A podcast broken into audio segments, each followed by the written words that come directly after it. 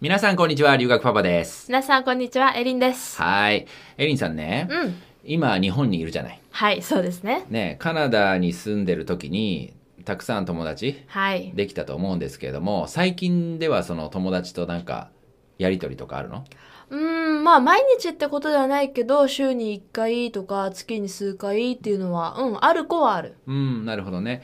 まあ、ぶっちゃけ、一番仲のうんいい友達は、えーっと、どこの出身の人ですか？カナダ現地の子なの？それとも、うん海外の留学生だった子？あーえっとねこれはカナダ現地のうん子だね。カナダ現地の子が一番仲がいい。もちろん一人じゃないからね。そうだね。あの複数いるから、はい。あれだけども、まあ、あの、カナダのはい。現地の子が仲いいと。あの、はい。あの子よね。ケイラですね。ケイラが一番仲い。い。ケイラはどれぐらいの頻度で連絡してくるの？あーそうだね。なんか頻度を数えてないけどそれでもまあ週に1回急に電話がかかってくるとか、テキストでお互いなんかリール、うん。あのショート動画送るやってるなんうん。か面白いなったら送るみたいな、へーそうなんだ。うんなるほどね。カナダの現地の子ね。はい。じゃあ、もう一人じゃああげるさ。カナダ現地の子じゃない子もいる？えっ、とうんこれはまあランキングで言うとまあ2位が2人いるみたいな感じだけど、はいはい連絡を取るねはい。ランキングでどこの出身の子えーその2人の1人の子が、えっとドイツの出身ドイツから来た留学生の子ではい。でもう1人は日本から来たお日本から来たというか、まあ日本同じ日。同じの留学生？はい、はい。それはどれぐらいの頻度でこうどんな感じのやりとりがついてるの、とドイツのことはもう最近どうみたいなその子も大学行っててで仕事もなんかインターンとかしてるからっていうので、えーどうしてる？とか月1くらいでうん電話するみたいなうん。うん。ノリで、うん。本当にだからあんまり連絡すごいは取らないうん。生存確認するみたいな感じ。そうなんだ、で日本の子は、えーっとそうだね。週1うん。お互いなんか連絡取ってなかったら生きてるみたいな 感じ。What's up? みたいな感じで来たりとか、そうい。うの大学行ってる、そう今でもバイトしながら働いてもいますあねはい。働いて、これから大学そうですねこれから。行くみたいな感じで。ああなるほどね。あのまあエリンは結構、うん。留学生活3年間は通して言うと、うん。まあいろんなジャンルのうん。子と、まあ、知り合いになったり、はあまあ、友達になって、うん。たくさんいたんじゃないかなという実際は分かんないけど、うん。そんな感じがするんだけれども、はい。自分の中ではすどんな感じ？たくさんやっぱできた？うーんまあそうだね。なんか高校時代の友達たくさんいるね。な深い浅いいろんな関係はあるけど、うん、じゃあさ、まあ、そもそも現地のうん。カナダ現地の子と、それから留学生、うん。まあ、日本人も含めてはい。どれぐらいの割合比率で？はあ。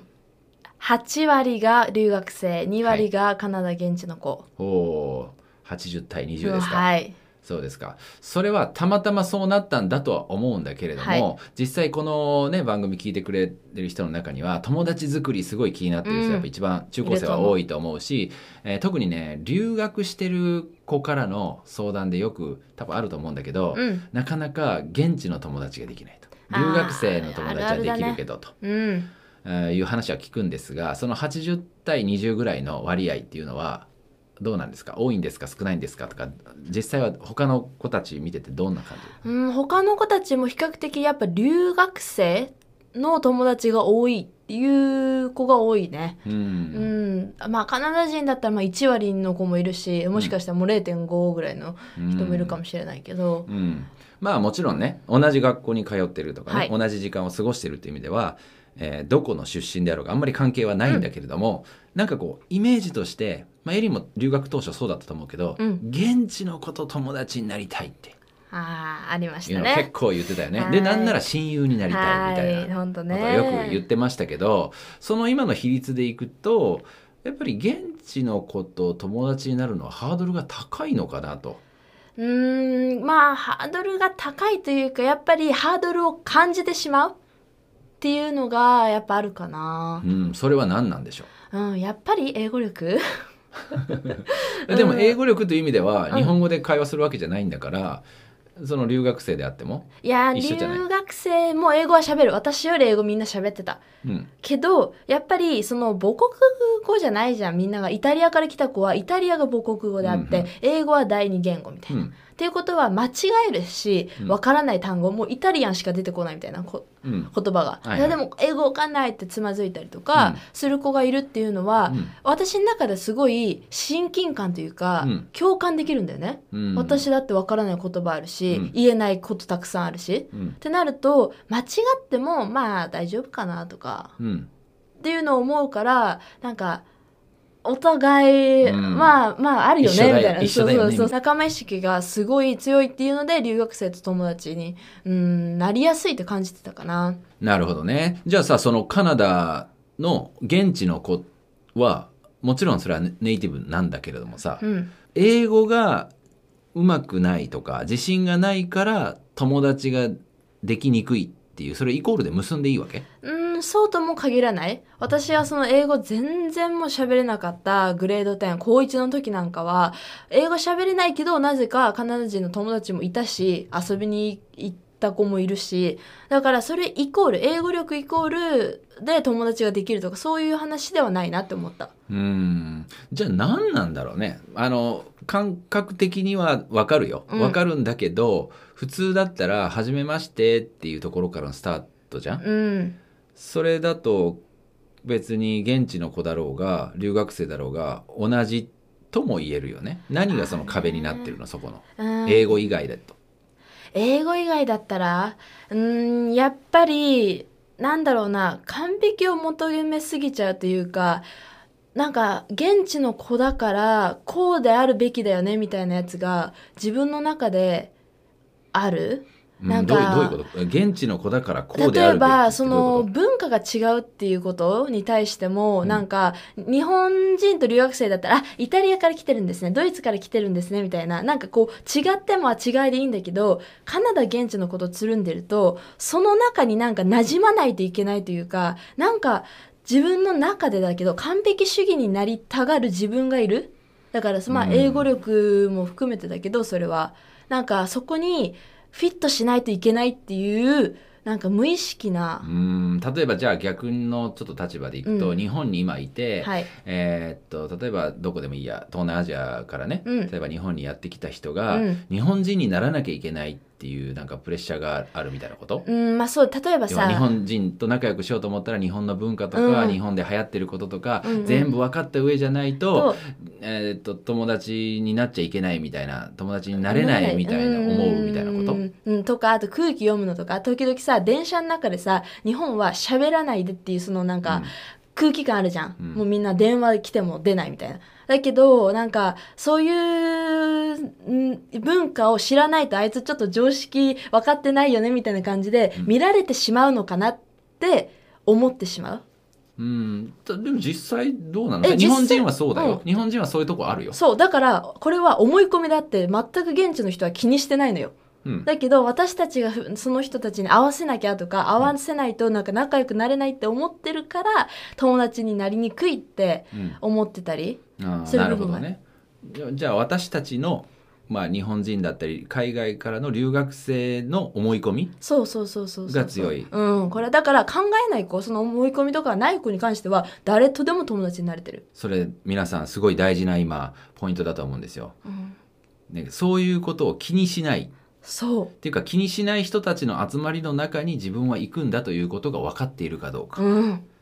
いろんな見た目の まあ人種のうん。人たちがいるし、英語もあのそこで現地で生活してたとしてもあ育生まれ育ったとしても英語も鉛があるとか、なんか「ん？よくわかんない」みたいなことがさ多々ある。うん。でも当然えー最近移民でねこっち来たばっかりっていう人ももちろんいるだろうしまあ本当にいろんな人がぐっちゃむぜになってる状況の中でこうじゃなきゃいけないみたいな。うん。だから日本人はこうだよねみたいなやつが彼らの中にこれがカナダ人だよねみたいなのがないから本当は自分らしく普通に英語ができようができまいがうん。今まで日本で日本でこうだった自分のまんま行けば別にいいわけよね、うん本来はそれでいいと思そこをなんかこう自意識過剰になって、う、うん、こんなんじゃダメなんじゃないかってちょっとうん。考えすぎちゃ腰が引けてる感うじうん。だよね、うん。あーその結果やっぱり現地の子とうん。友達になる数がやっぱ少なくなるうん。っていうのはある。ある。うーんなるほどね。あとなんかさこういうのもない。えっと現地の子はそこで生まれ育って小学校や中学校ももう一緒にさうん。育ってきてるから友達がすでに出来上がってるからそこに入っていくのがみたいなそういうのもああそれはもう大いにあるというか多々あるって感じだよね、うん。やっぱりご飯食べる時もだし体育で何か一緒にグループワークするって言ってもみんなお互い顔見知りだったりするのは現地の子同士は、うんうんだからそのなんかグループ作ろうってなった時あもう私このことやるよねみたいな感じでグループが出来上がってるけど私はその顔見知りの子すらいないから、うん。どのグループにもなんか所属できないみたいな、うん。先生とくっつけられてやっと一緒になれるとか、うん。留学生同士でくっつくみたいな感じになっちゃう、からそういう意味ではやっぱりうん友達といちょっとうかね一一一つハードルというかね壁があるうん、っていうのを感じたね留学当初は。なるほどね。じゃあさ最後にねそのこれから留学をしようとする人もしくは今もう留学中でね友達作りに苦労ししてる人うん。に向けてまあこれを意識して生活してることがやっぱ大事だよねということがあるとしたらうん。何でしょうか？うん、友達作りに関しては留学生とかその現地の学生って分けない方がいいうん。友達になるんだったらあ私はこの子と気が合うなとか、うん。この子は私に気を持ってくれてるなとか、うん。興味をねう示してくれてるなって自分のことを見てくれてる子そして自分が見たいと思う子と仲良くなった方がいいと思う。ーん。ということはまあ自分から話しかけるにしても、うん。この人はイタリア人だから話しかけようではなくてたまたまそこにいて なんかあの楽しそうにしてるから「え何やってるの?」みたいなうそうそうそうそうそうそう。感じの日本にいる時と同じ感じで、スッと入っていく。うん。の方がストレスフリーだし、うん。やっぱりねそれ考えてると友達を作るのがもうほんと難しくなっていくどんどんどんどん。うん。じゃあさもう一歩だけ踏み込んでいくと、うん。もしそれでも自分に英語の自信がないと、うん。ね、英語力ないと。うん。言ってることわからないかもっていうそのプレッシャーというか不安みたいな恐れがあるよね、うん、そこはどう超えたらいいの？えわからないって。いやなんか話しかけたら、うん。向こうも話しかけてくれた、うん。ただそのことがわからないと。あーわからない。えーちょっとわからないってもう言うしかない。私日本から来たばっかりうんで英語ちょっと微妙だからごめん、うん。もうちょっとゆっくり喋ってとか。そうそうそうそうそんな感じでもう私できないですよっていうのを前面に出して OK だってできないんだもん実際。うん。うんうん、だからできないけどそれでもあなたのこと知りたいからこの話を聞いてる姿勢だったりとか、うん。そういうのは気をつけたりとか笑顔でいるっていうのはすごいもうこれは世界な共共通通だよね。うん、だと思う。なるほど。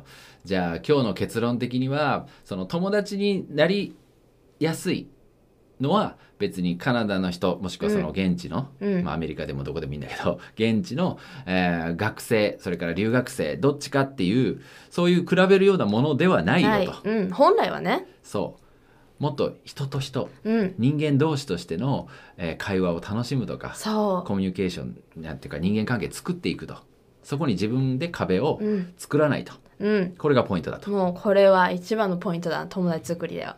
はい。ということで皆さん参考にしていただけたらと思います。はい現地で頑張ってください。はい。それではまた次回の高校留学 FM でお会いしましょう。See you next time!